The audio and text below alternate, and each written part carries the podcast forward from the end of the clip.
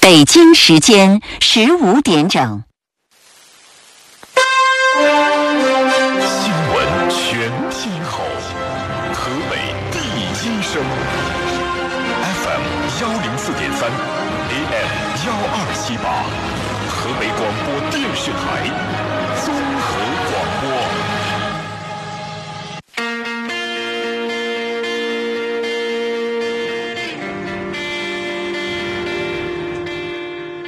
收音机前的听众朋友，大家好，欢迎您继续选择收听 FM 一零四三河北综合广播的教育总动员。那么，二零二零年从元旦一月一号开始呢，我们开通的这个一系列的节目哈，就是我们的新西兰留学系列节目。今天是节目的第四期，我们依然为大家请到的是我们的新西兰的这个留学方面的专家刘琛老师做客直播间。刘琛老师，你好。主持人好，听众朋友们，大家好。嗯，那其实今天刘晨老师还带了另外的一位呃嘉宾走进了直播间。首先，请刘晨老师介绍一下今天走进直播间这位漂亮的小姑娘哈。啊、这位漂亮小姑娘呢是我的学生，嗯她叫谢叶涵，嗯她是三年前啊、到新西兰呃读的高中，嗯，呃，三年前到新西兰读的高中，所以呢，谢叶涵跟大家打个招呼哈。大家好，我叫谢叶涵。嗯，呃，坐在我身边，呃，坐在我对面的这个谢一涵呢，哈，呃，看起来，啊，我跟大家来，呃，做一个形容吧，哈，呃，个子是这种不是特别高，长长的头发，很白，脸儿小小的，然后一双大大的眼睛，非常传神。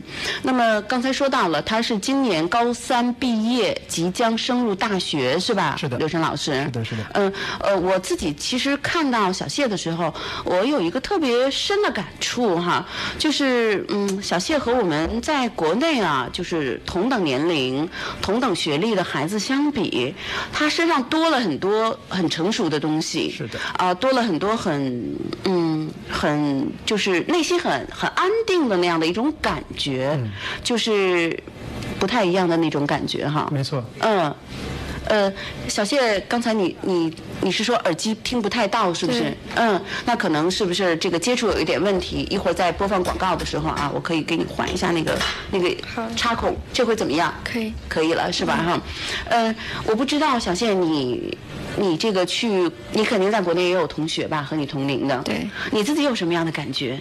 就是你和你原来的同学、曾经的同学，你们现在有联系吗？嗯，我们现在还依旧有联系，就是平时放假回来的时候都会一起出去玩什么的。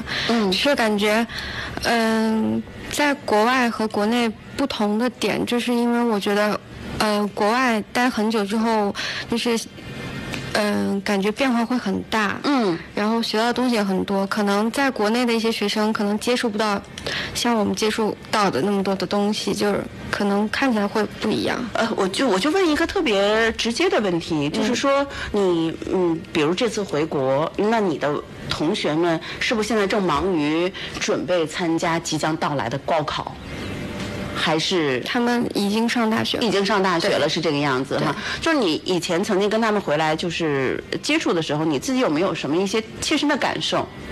嗯就是嗯，感觉他们会很忙。就比如说我回来放假回来，他们可能，嗯，同样是在放假的时间，他们可能还在上一些补习班啊什么的，就是疯狂的在准备高考的一些事情。嗯对，，还有一个是这个，那话题呢？比如说你们在一起，除了一块儿吃饭呀、见个面之外、叙个旧之外，那你们探讨的话题，你觉得呢？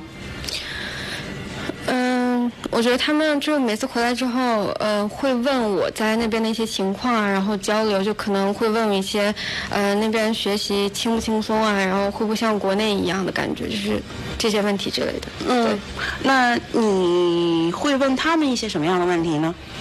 嗯，就是就是最经常问的，就是因为我听说国内的高中会很紧张，所以我会经常就是问候他们，就是想让他们多放松一些，就是不要太紧张之类的。嗯，对。那相对来说，就是你的输出多一些，还是输入多一点？相对来说，我觉得我的输出会多一点吧，因为他们好像比较都比较忙。那比如说你的同学们听了你给他们讲述你在新西兰的高中生活之后，他们会有什么样的一个呃这个评价或者一些感触？跟你说过吗？嗯他们都会比较羡慕我的生活，都觉得我过得都很开心，然后很自在，就是嗯想干什么就干什么那样，就会哦更轻松一点吧。嗯，那其实我们今天呢，就是刚刚开篇哈，请谢涵跟我们来聊一聊。其实通过他自己的切身感受，就是和他同年龄段的他的初中同学，那么他们回国之后互相之间做一些分享， 那么其实感受是不太一样的，感触也不太一样的哈。嗯，谢涵，你给大家做一个简单的自我介绍吧。呃，比如说，呃，你是多大？呃，从呃我们国内出去的，然后读的是什么学校，读了几年，现在这个要读什么样的大学了，什么专业，好不好？嗯呃，我今年是十九岁了，现在我是，嗯、十六岁的时候出国，然后出国三年，嗯、在那边读的是高中，然后现在。今年现在刚刚高中毕业，然后准备上大学，呃，想选的专业就是关于服装设计这方面的，就是因为比较喜欢设计这些东西。对，嗯，那就是说，呃，你要上大学的话，就是今年二月份就已经开始上大学了，是吧？对，嗯。就是比晚半年比国内，嗯。嗯，那所以说今天呢，随着谢叶涵跟随着刘琛老师走进我们的直播间，嗯，我们今天开启的是新西兰留学系列节目的第四期。我们通过谢叶涵这个小朋友哈，我管他叫小朋友哈，那么他其实是实实实在在的在新西兰读完了高中，即将踏上大学的这个呃学习之旅。他通过他的这个视角，通过他的讲述和他的经历，我们一起来看一看哈。那么在新西兰读高中。啊，是什么样的一种感受、经历和体验？同时呢，我们也一边结合着小谢给我们来讲，然后刘晨老师也可以给我们介绍介绍新西兰的这个高中啊，还有其实我觉得就是呃中外吧，或者说中国和新西兰在教育理念上面的，还有教育的方式上面的，哎，有哪些不太一样的哈？嗯我们都可以今天介绍给大家。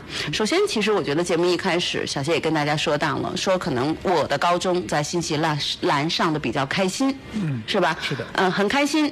然后呢，呃，自己也选择了自己非常喜欢的一个专业，即将上大学。那嗯相对于他同龄的同学来说，呃，那么他们同学虽然说现在已经都上了大学了，呃，很紧张，对嗯、压力很大，是的是吧？嗯，呃，那这是一个很直观的区别。其实随着接下来的节目，我想可能会呈现出更多更多中国和新西兰在高中的这个教育理念当中的呃不太一样的地方嗯和各自的特色在里面。这里是教育总动员，我是文迪，欢迎你的继续收听。今天呢，我们继续为大家呃走，继续引领大家走进的是新西兰留学系列节目的第四期。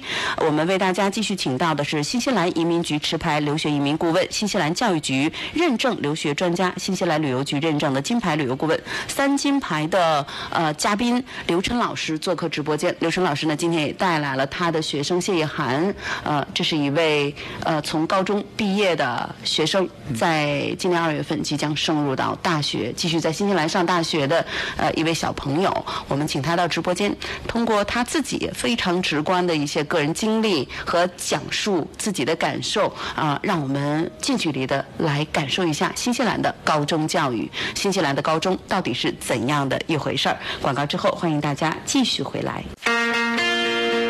好，欢迎大家在广告之后继续回来，这里是教育总动员，我是文迪，欢迎你的继续收听。今天的我们的新西兰留学系列节目的第四期呢，我们将和大家共同呃来分享，或者是说呢，我们通过谢叶涵呃，那么他在新西兰呃上的高中的一些经历，一起呢来了解一下新西兰的高中到底是怎样子的一个学习经历，他们到底是呃怎么样的一回事儿。其实通过这个呢，我们也能够有一个中心的教育理念的大碰撞哈。那请谢雨涵跟大家做这个呃做这个分享的之前，我们特别想请刘晨老师给大家做个概述，新西兰的高中教育它到底是怎样的一个教育形式？那么它是基于什么样子的一种教育理念？它设计的教育课程？嗯嗯呃，跟中国相同的是呢，新西兰的高中也是三年学制，嗯从第十一年级开始，十一、十二、十三，一共三年，那跟我们是相同的。问。我觉得不同点有很多了，它这个整体高中的一个理念是鼓励个性化教育，所以刚才谢叶涵讲了，他在新西兰高中比较开心，啊，这开心呢，我觉得体现出两方面，第一是他可以自主选择他以后的发展方向，他感兴趣的点，这是一点，虽然他学得很开心。第二点呢，是在难易程度上比国内的高中要简单一点，这是第二点。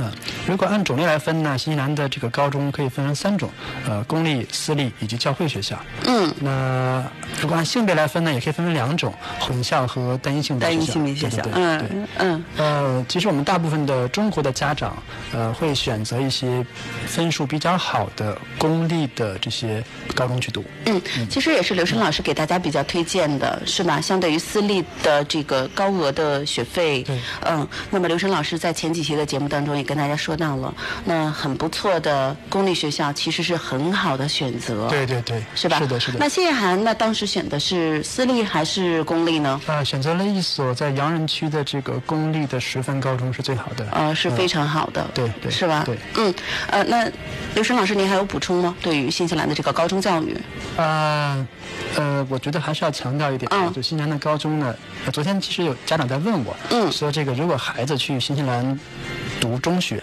当然是初中和高中都都嗯算上的话，难不难？对其实这个问题很难回答。啊我我也看到了哈、这条，嗯，这个很难回答。我觉得呢，呃，如果是拿中国的这些呃高中或初中生的啊百分之六十的精力去新西兰学习的话，相应的课程这不会觉得难，嗯，应该会觉得比较轻松，嗯就跟谢谢涵一样，嗯啊，所以这个问题，呃，我觉得是家长们都关心的一个问题。嗯，所以今天在节目当中呢，就跟大家一起来分享一些，是吧？是嗯，那谢谢涵在这儿呢，我就特别想问问你啊哈，当时呃，你怎么就是是一个什么样的机缘，或者是什么样的原因，促使你啊就选择了高中的时候你出国去读了？呃，因为是这样，就是在我初中毕业之后，嗯，我我对这个出国留学吧，其实有非常大的好奇心，因为我周边其实很多。同学他们都出国，然后我就对这个其实产生了很大的好奇心，就想去看看到底是什么样的。我特想问你，你在留学之前去过其他的国家了吧？呃，我去过法国之类这些比较有文艺气息的国家，没有是对是自助游的形式，就是自自己出去玩儿，还是对跟团的方式？呃跟团的方式。嗯，对好，嗯。嗯，就是想去体验一下，而且就是去了之后，我觉得，嗯，最重要的是，我觉得出了国之后，让我自己变得很很很大的一方面就是自己非常独立了，我觉得这是非常好的一个方面。哦，这是你自己现在觉得最大的收获对，可能不一定是学业上的，你自己对自己的感觉反而是你很独立了。对呃，那就是说，呃，和以前比是吧？那你对以前，那你那你出国之前是什么样？能跟我们说一下吗？就是你所谓的。嗯，出国之前，呃，不是需要自己去处理这些事情了。嗯，嗯，就是比方说，我之前在上初中的时候嘛，也是住校，嗯，就是生活上上的一些琐事啊，就是一些出现到一些问题，我都会，嗯，先去问父母一些事情。但是出国之后，因为毕竟父母不在身边嘛，就是要自己去解决一些问题，就觉得其实很多问题发现其实自己也可以做到，嗯就是不会去麻烦就是父母，就可以自己办到。嗯，就其实刚才在后播的时候啊，我们在聊天的时候，我也关注到了，呃，我们三个在和刘老师、和刘和刘琛老师，还有这个谢一涵，我们三个刚才在后播聊天的时候，其实呃，谢一涵说到了，说比如说在高呃。去到新西兰，然后高一高中的时候他会选科，是吧？选科的时候我就问了，我说那你问过你父母的意见吗？当时我记得谢雪涵刚才说说问是问了，但是他们没有给到我意见， 说你自己看着办吧，我们也不是特别的懂。然后呃，这就是自己选的了，是吧？然后到这个要上大学，选择自己想要学什么专业的时候，这个时候父母也说你自己来吧，对是吧对对 其实我觉得通过这一件事情，就是无论是选大学的专业还是高中的选科，就能看出来这个孩子。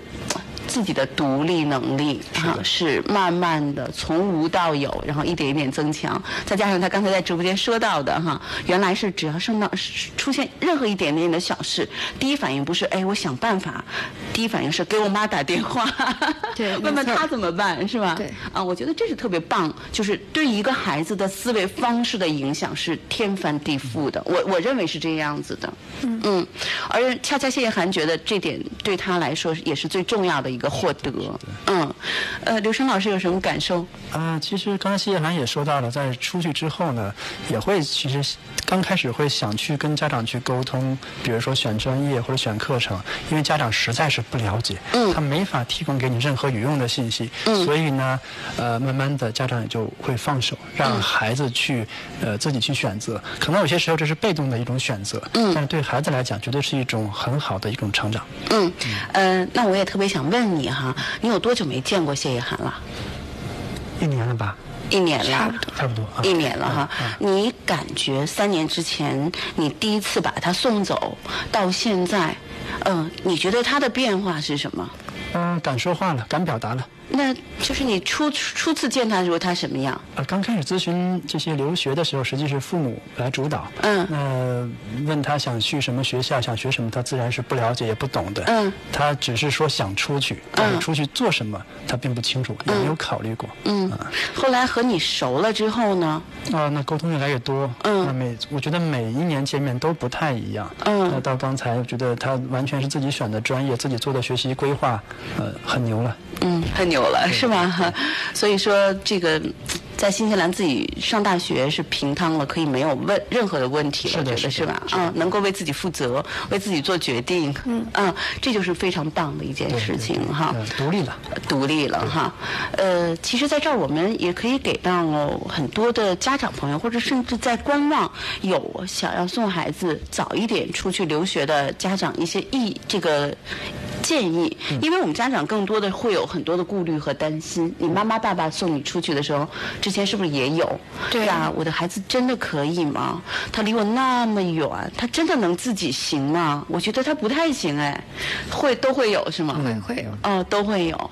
有没有什么呃一些想一些想说的话给到这些家长朋友们？嗯，就是其实以我父母举个例子吧，就是刚开始我出国的时候，他们首先是对，呃，我的最重要的一个地方就是我的人身安全和我的住宿这个问题，他们会很担心。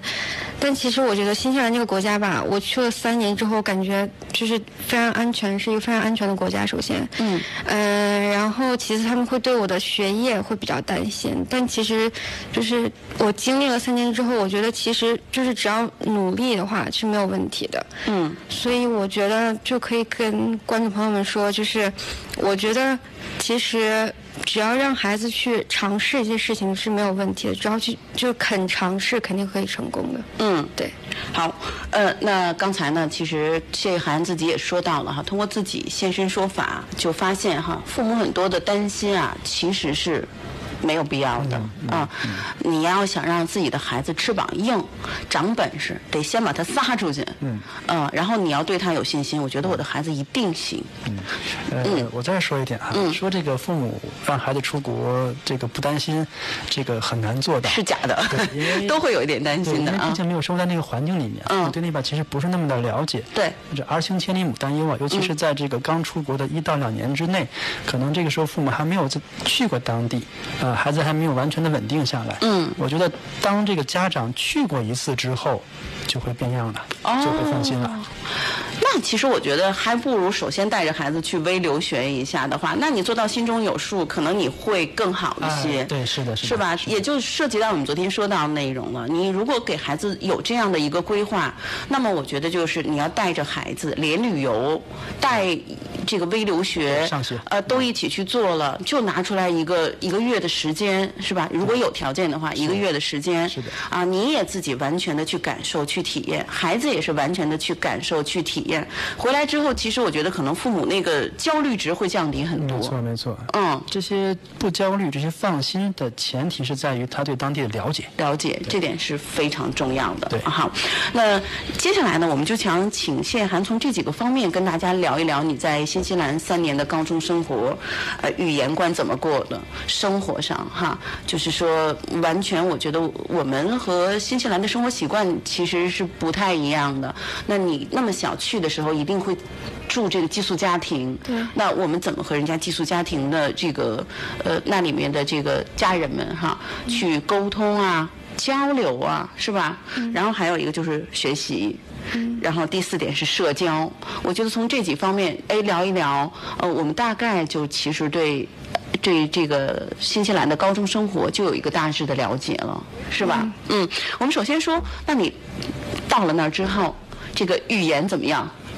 其实我自己刚到那的时候，我的语言其实我觉得并不好。嗯，就是虽然说在嗯国内有学英语，但是嗯也都是一些应试化的教育，就是不可能说口语还有听力会很好，就是直接跟外国人去交流一些东西是很难很困难的一件事情。所以就是我出国之后的第一件事情就是上了三个月的语言学校。嗯然后通过这三个月，我觉得变化非常大。就是刚开始去的时候，真的是完全听不懂他们在讲什么东西，，完全听不懂。也就是也不是说完，就是差不多就是很困难的事情对我来说。呃，刘晨，我特想问你哈，你是大学之后走的，嗯，你刚被扔到那儿之后，你的语言怎么样呃，我在国内读的英文专业，啊？ 所 以这个没有办法比是吧？ 所以就是语言观其实对你不成问题。是的嗯，就是刚才谢一涵说到的这个，其实是普遍现象。嗯、很普遍。嗯对于即便是在国内本科甚至研究生毕业的学生，他只要不是英文专业的，嗯，在过去之后，在听力和这个口语上都会极为的不适应。嗯，因为我们国内的英语教学多数是以这个呃应试培训为主。嗯，呃，所以我觉得、呃、这个广大的留学生如果出国的话，一定要进行一段时间的语言学习，即便是在国内通过国内的语言机构达到雅思的要求的情况下，也过去要适应一段时间。嗯，这也是你在给孩子们做留学的规划的时候，其实很重点考虑的一方面没错没。错对你都会给孩子们有一个建议，无论你的英文水平如何，最好还是有三个月的英语的这个过渡期过渡期，对这才是最好的。对啊，就是有的家长可能觉得自己的孩子，嗯，我的英语在国内很好了，是吧？我可能嗯哪个哪个哪个什么考的都非常的高，嗯。嗯，但是可能真的把你放在那个当地的语言环境当中去，你可能还是不太行。呃，对，因为国内的英文教育确实是缺少实用性。嗯，呃，这个是毋庸置疑的了对对哈。对对啊，好，那语言观三个月其实特别重要，谢一涵是吧？你刚才对说到了，嗯其实我觉得最重要的就是，嗯，语言来说，我觉得最重要就是多和他们去沟通，就是多交流，就用英文去交流。我觉得就是只要你肯说话，就就没有问题。那你一开始就敢吗？也不敢，其实刚开始很害怕，然后而且因为他们后来说话怎么很敢快的？我特别想知道。就是因为你周围所有人都在说英文，你没有办法逼迫自己，就只能去适应这个环境了。就嗯对，嗯哦然后就就慢慢学嘛。然后因为周边的人，你包括寄宿家庭也是，你只能跟人家说说英文，所嗯以你就慢慢的就是自己慢慢学习嘛。嗯嗯，对。我我特别想知道你，你还有没有记忆？就是你第一次真正实际意义上的去说说英语，就不是 hello，还有就类似于这种哈、no 之类的。那么你你是在课堂上，啊、还是在寄宿家庭里，还是在比如说你购物的过程当中，还有印象吗？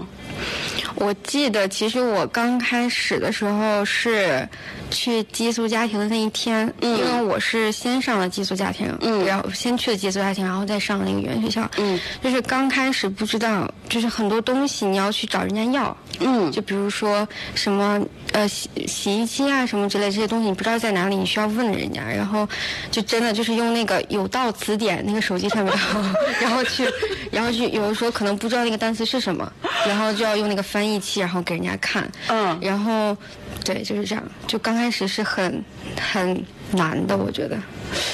哎呦，真的，我觉得特想抱抱他哈。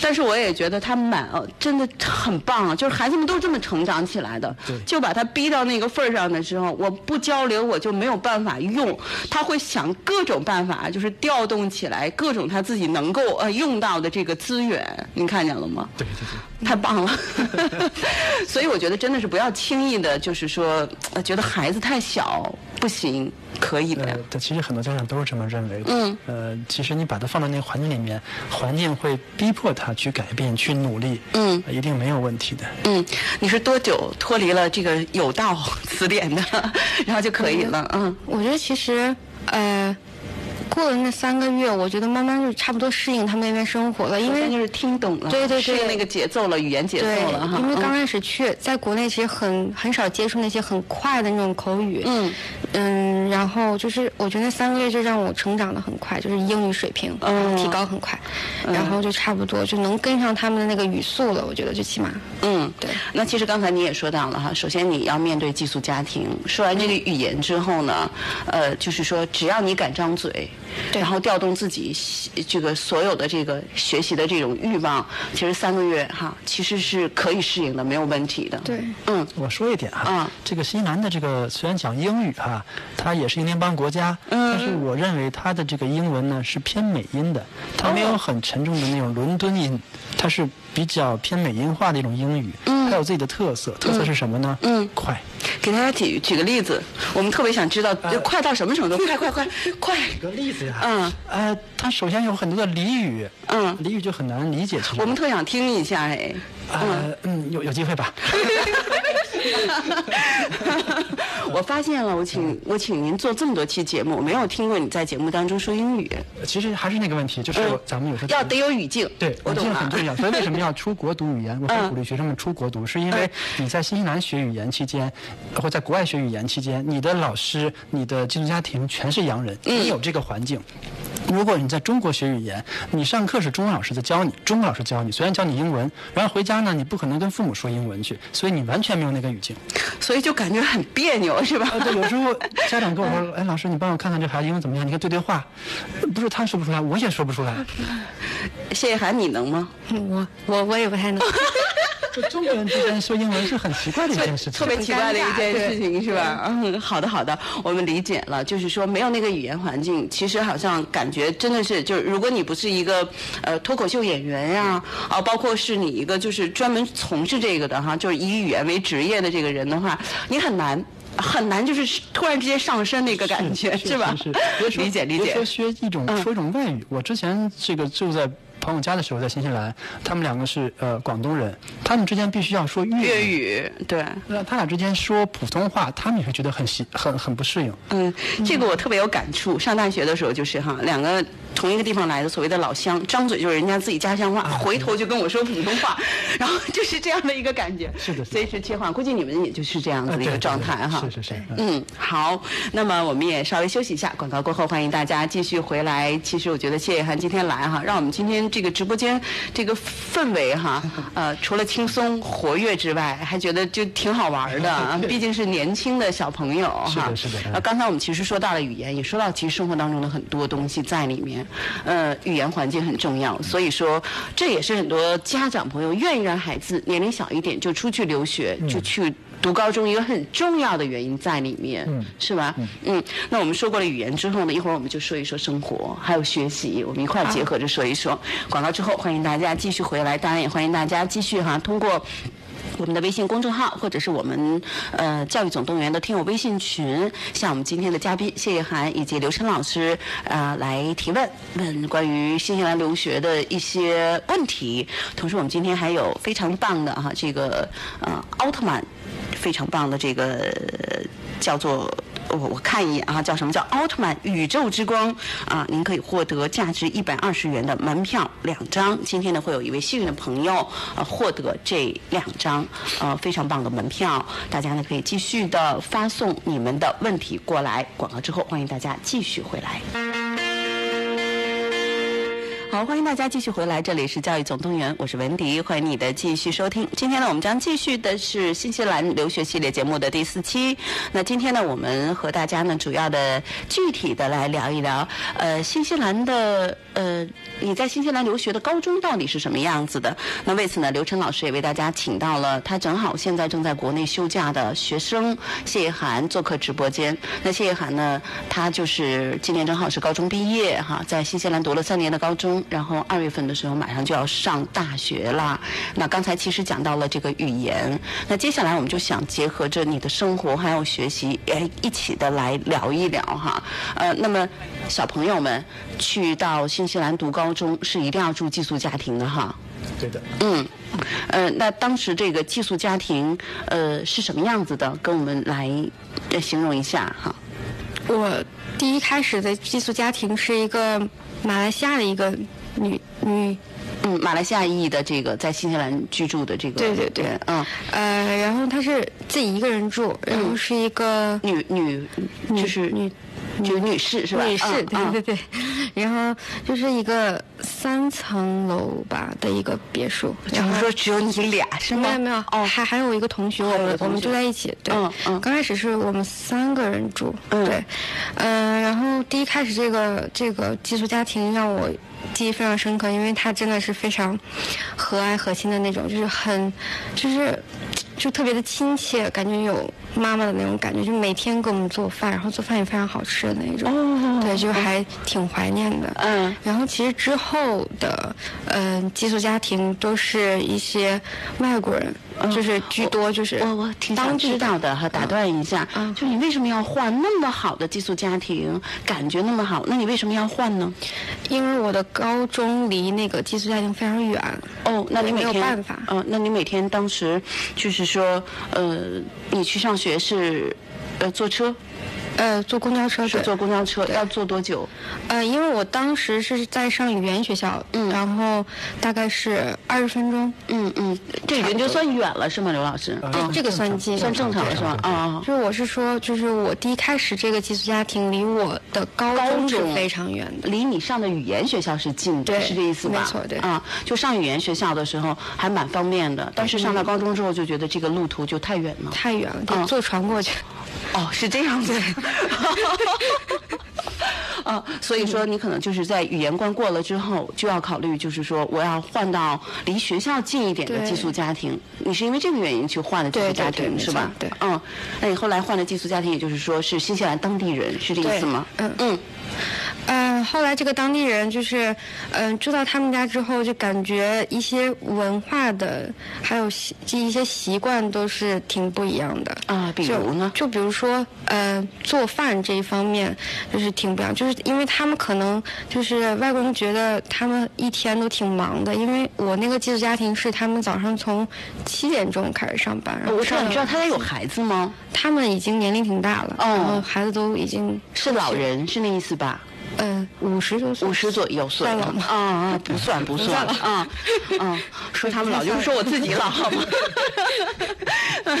对，嗯，然后就是他们的一些饮食习惯其实不太一样，嗯，呃，就他们可能会提前把饭做好，然后这可能半周啊或一周，就是每天用微波炉打这些东西，呃，这对我们中国人来说是很难忍受的事情，是对，吧？我觉得这是唯一。一、嗯嗯让我有点不太能忍受，但是他们好在就是会让我自己去做饭，嗯就是他们挺鼓励我自己去做啊那做饭这样还不错哈！对我记得去年，呃，去年暑假的时候，我也请过刘琛的老，嗯，这个同刘琛老师的这个学生做过做过节目。其实他们也说到说，有一些寄宿家庭其实很介意，不愿意让你去做饭，对，嗯，其实大部分是这样的。是吧因？为新西兰呢，这个就财产保险嘛，一般大家基本都要买，它不保火灾。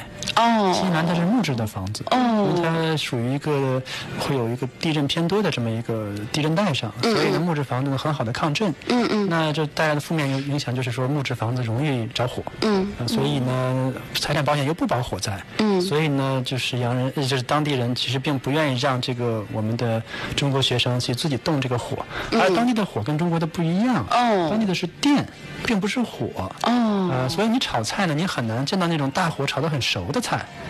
也就是说，对于我们中国菜很要求火候和火力的菜，其实，在那儿可能真的不一定能炒得很好吃了。做不到，做不到。嗯，我们只能是找一下那个感觉，找一找家的感觉对和祖国的感觉，是吗？对。嗯，那你在那儿，你你原来在家的时候自己做饭吗？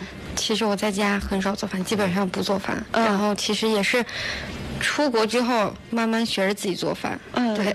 从什么开始？也也煎鸡蛋做起吗？呃，对对对对，就是就是刚开始我妈在教我什么那个火候，就是什么嫩啊，什么老啊，就开始就从开始教。嗯就其实我觉得出国之后学的练本领就是做饭，嗯，新的本领。就是嗯你大概都给对自己做过什么饭？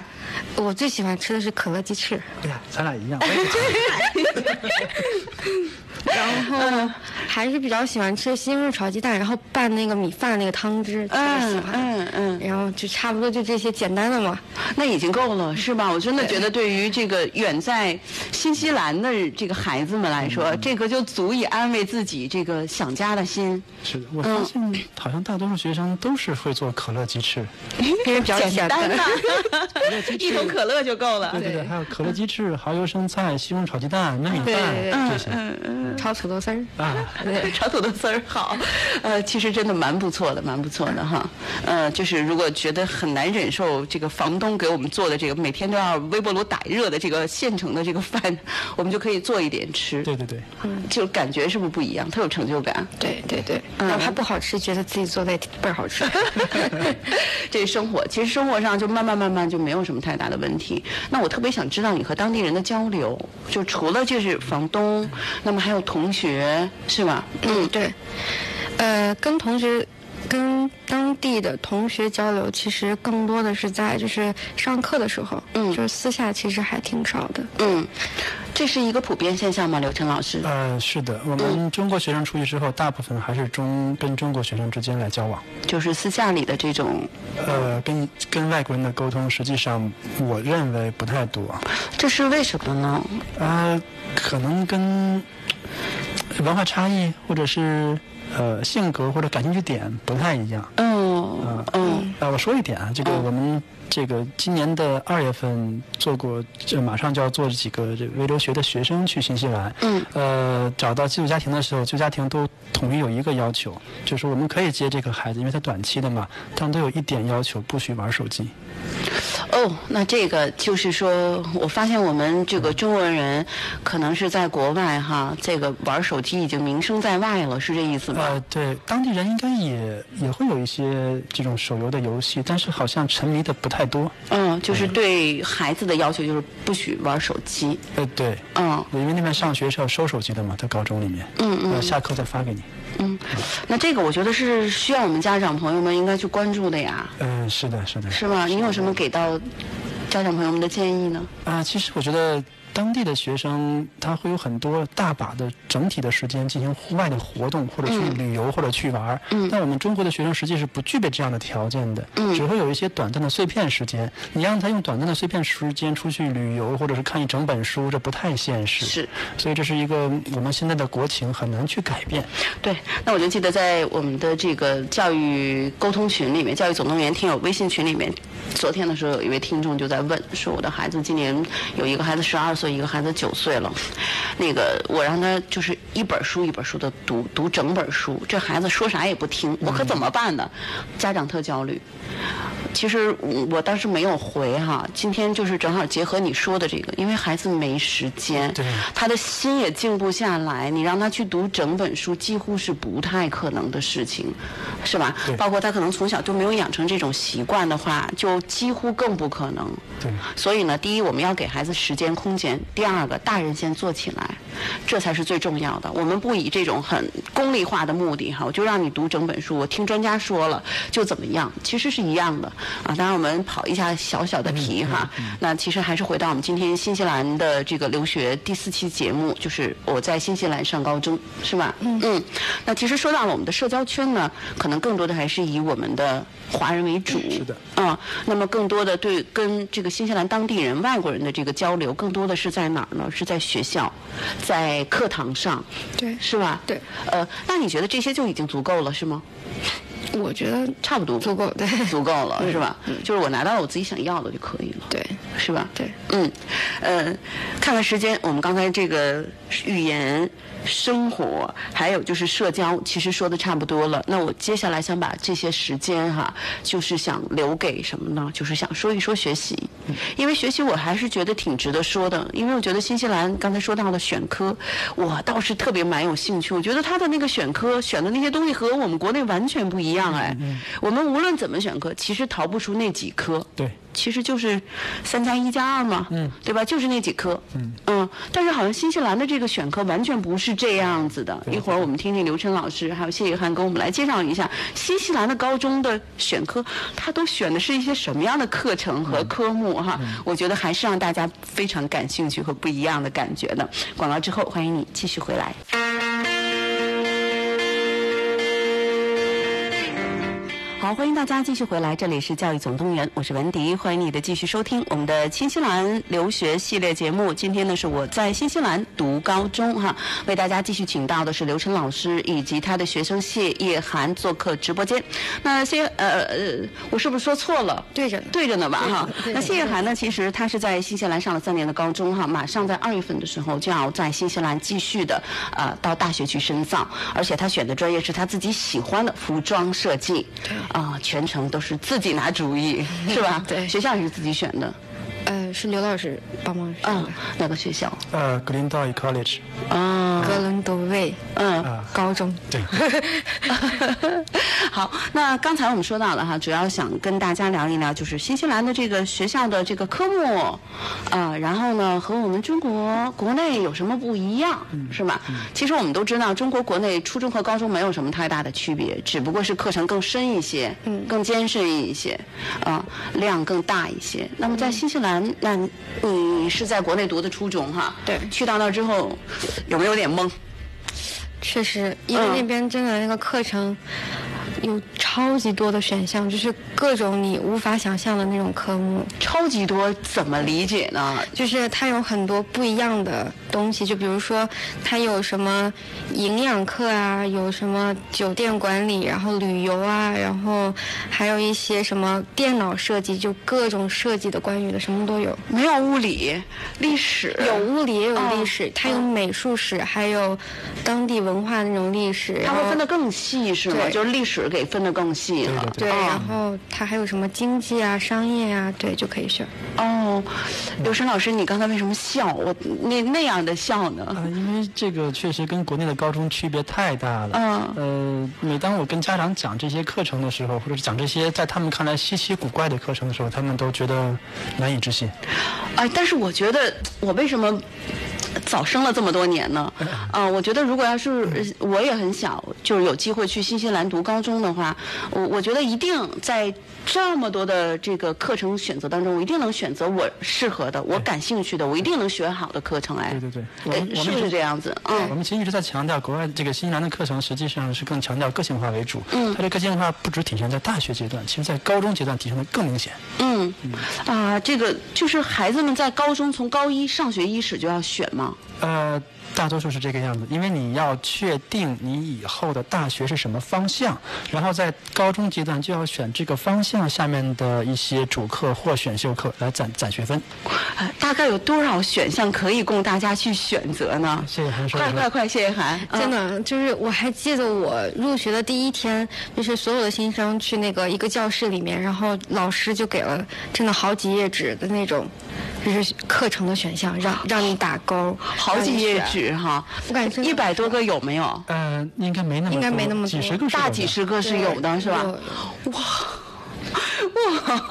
所以孩子嗯要一上高中就要考虑以后的方向了。嗯就是你们允许有多少个选项？呃，高一和高二是六个选项，就是高一你要选六个，高二要选六个，对并且要完成，是吗？对，然后高三是五个，十二加五十七个是吗？就是高中高中你要有十七科，呃，不是，就是他的高一到高三，基本上你的选项，你从高一就开始定，就是高二也要跟你高一的这个接轨，就是一样的。明白对了，就是明这白样了的。就级别不一样。哦，对就是就这是样难度不一样而已。明白了，明白了。呃，那也就是说，其实你从高中高一就是上学开始的时候选科，就基本确定了你大学要读哪一个方向的专业了。对，没错。你选的是什么？我特别感兴趣。我嗯，我还记得我第一年选的是什么，呃，因为它有两个必选的，就是数学和英语两个必选。呃，新西兰还要学英语，嗯，要学要学要学吗要学对，呃，这这不是他们当地要用的语言吗？英语和毛利语。嗯，呃，英语是官方语言，是官方语言嗯对这英语主要是针，主要是针对于这个非呃母语为英语的学生要去学的。明白了，就是说必须的，这是必选是吧？嗯嗯，然后然后然后就是这个，呃，刚才你说到英语和数学数学数学是吧对？对啊、哦，新西兰这个国家为什么对数学这么重视？ 呃，我我是觉得，呃，为什么没有语文？就是说，呃，其实英语文就是算语文对对对其实也是哈，对对嗯对，嗯，也是，嗯因为其实数学是所有课的基础课，我觉得。嗯，没错哈，嗯，呃，然后呢，你选的什么？呃，我就选了英语、数学，然后我还选了中文，因为中文很好呃，学中文还可以选吗？ 对我们那个学校是可以选中文的，就是送分题是吗？对对对对 对。 哎，这是技巧是吧？啊，对，很多学校都有这个中文专业了。嗯，但其实考试时候也要写英文的，啊，对对对，，嗯，用英文回答。对。哦，明白我了。们当年在我在梅西上学的时候，我们梅西也有中文的选修课。我们梅西的中文课的老师是北大的教授。哦， 是这样哈、啊，嗯，然后呢？然后我还选了关于设计的，嗯因为我当时是打算上大学就学设计嘛，所以就选了关于设计的一些东西。嗯，然后还选了什么？我不太记得了，都已经。 hospitality、酒店管理我，第一年没有选嗯 hospital，第二年可能是。嗯对，呃，太记得了。就是说，就你们刚才说的这个酒店管理，也是在高中的科目当中的一个吗？嗯是的，是的对。哦，那他以后大学的方向会是什么呢？嗯，它其实可以当做一个选修课来学，哦可以攒所有专业的学分的。嗯哦，那那刚才你看我我就不是特别明白啊，就嗯这个对接，比如说你高一的你选的课程的科目，其实就是呃预示着你在大学你将要学什么样的专业，嗯但是也不一定完全的去对损和吻合。比如说我对酒店管理我有兴趣了解它，那么我其实是可以作为一个科目去选择它的，嗯可以可以是吧？但是必须，比如说我大学，就像你说的，我现在要学我我立志就要学服装设计的话，那你哪些是必修的，是要有对应的，是对对对是这几科目是要有对应，是那意思吗它？其实课程是有穿插的，嗯，那它有主课、选修课一说。如果你呃，比如两门主课，然后四门选修课，那我的四门选修课可能选了另外两个方向的主课或者一个方向的主课，嗯，那你在毕业之后，其实上你的方向是两到三个了，而不是一个了。哦，对对，就不是说一对一的，它对对是对一对多的这样是的子是的啊、所以还是真的挺好玩的。就像我刚才说到的，在大几十个的选项当中，我觉得哪个孩子都能挑出来几个我感兴趣的、我想学的，我绝对能学好的，是吧？对对对嗯，中间可以有调整，是这意思吧？啊、可以调整，可嗯，可以的。也是可以调整的。对所以说，嗯、这一点还是让我觉得蛮新鲜的哈。嗯就是我如果我是一个小孩子的话，啊，对我来说。这么多的选择，其实也会让这个孩子哈、就是说，呃，自己做决定的感觉还是蛮棒的。充分调调动他的积极性。是，嗯当时你选完了之后，自己有没有觉得自己很有成就感？从大几十个当中，我选出来六个，特别我挺厉害的开，心特开心哈。超开心。就就而且就是我所有的都是我自己选的，我一定得为他负责，是吧？对对嗯对，有这样的感觉。就是想着一定要把它学好。 嗯，是这样选好了是吧？对，嗯，这个是特别特别不一样的在里对面。对对对，但是我们的孩子就是你选，也只是在这十几个里面，嗯啊、选，而且你的选择其实只是选择那三科，嗯，现在也是这样子，嗯是吧？对因为语文、数学、英语是必选和必考，剩下的三科你去选。其实每个人和每个人差的不太多对，对他可能。我们不说了，只有十二个选择，嗯就十二个不一样的这个选项嘛，哈，嗯、所以说照着这个大几十个选的话，每个人选 六个的话，这个可能性就太多了，对对对是吧对？嗯、所以说可能对于孩子来说，找到自己的目标和方向和定位和自己喜欢的，呃，可能在新西兰是会更有优势的。是的嗯是在这儿哈。那么还有什么不太一样的？嗯，我觉得还有不一样的就是，它的，我觉得最不一样的其实就是上上下学的时间了。啊， 对对对，嗯， 就是他早上我们一般是八点四十五分上学，嗯但国内就不太一样。我记得我之前上初中的时候真的很早起床，就七是大点多概六点多要起床跑跑操跑早操。哦你是住宿生是吧？对对对嗯对，，呃，然后到晚上九点多还有晚自习，嗯但是我们那边三点二十分放放学，嗯然后呢？然后就没有事情了，就那你一般会都选择做什么？回 家，嗯 回家先把作业写一写，但是其实也很少有作业，嗯对嗯，然后很好写也，大概一个小时能能把所有事完成，然后想做什么做什么。哦，那我现在特别理解刘晨老师昨天在我们的那个听友。呃，微信群里面，特嗯别是关于新西兰的这个有针对方向的这个听友微信群里面，一个家长就问到了这个学业的问题哈。嗯刘晨老师其实就说到了，说你只要拿出在国内百分之六十的那个学习的劲头，嗯、其实，在新西兰学习的话，嗯就就可以了就可以学得很好。是的嗯当然，就像你说到的哈，想要有更好的一个目标和方向，那你是一不管是在哪里，就一定要下更大的努力。是的这是肯定及一定的，对是吧？对对，嗯，嗯，呃，看看时间，其实今天节目又接近尾声了哈，嗯洋洋洒洒聊了这么多，呃，刘晨老师还有什么补充吗？就是刚才说到的，嗯呃，其实现在就是中学生、初中毕业出国读高中的越来越多了。嗯。呃，我给大家建议还是说，呃，在这样的学生选择出国的时候，一定要提前打出提前量来。嗯。要加上一段时间的语言去适应。嗯。有些学生觉得我语言足够好了，我不需要适应了，我我觉得这是不对的。嗯你会在一进入高中的时候，如果没有语言过渡的话，你会很迷茫。嗯你会很沮丧，因为你听不懂课程，会把主课落下。嗯不如提前三个月过去适应适应语言，你进入到高中的时候会很适应。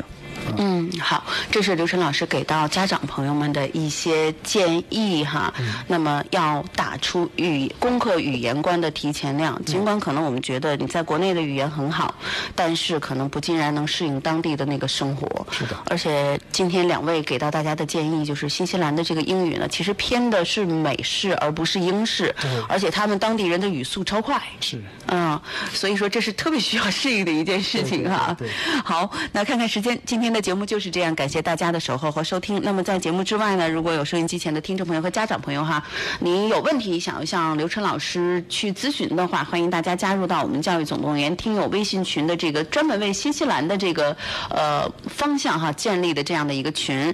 呃，你加入的话呢，可以添加“教育总动员”助手呃这几个字全拼的第一个字母 J Y Z D Y G S，然后呢添加了小助手之后呢，助手会把你拉到我们的这个群里面，你就可以随时的和刘晨老师交流、互动、沟通、请教了。今天非常感谢谢一涵，感谢收音机前的听众朋友呃收听以及参与，稍后也欢迎你继续收听接下来的《音照大医生》，再见。